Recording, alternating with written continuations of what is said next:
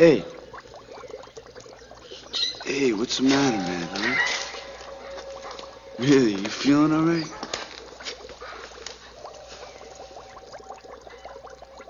How come the tank is separated? These are rumblefish. They'd kill each other if they could. Yeah? You boys gonna buy a fish or something? Nah. That's right, Rusty James. These are Siamese fighting fish. Watch this. You know, if you lean the mirror up against the glass,